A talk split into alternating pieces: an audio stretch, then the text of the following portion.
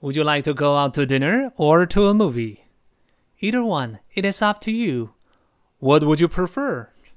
I really don't care. I just want to get out of the house. Well, then how about dinner and a movie? That's a great idea.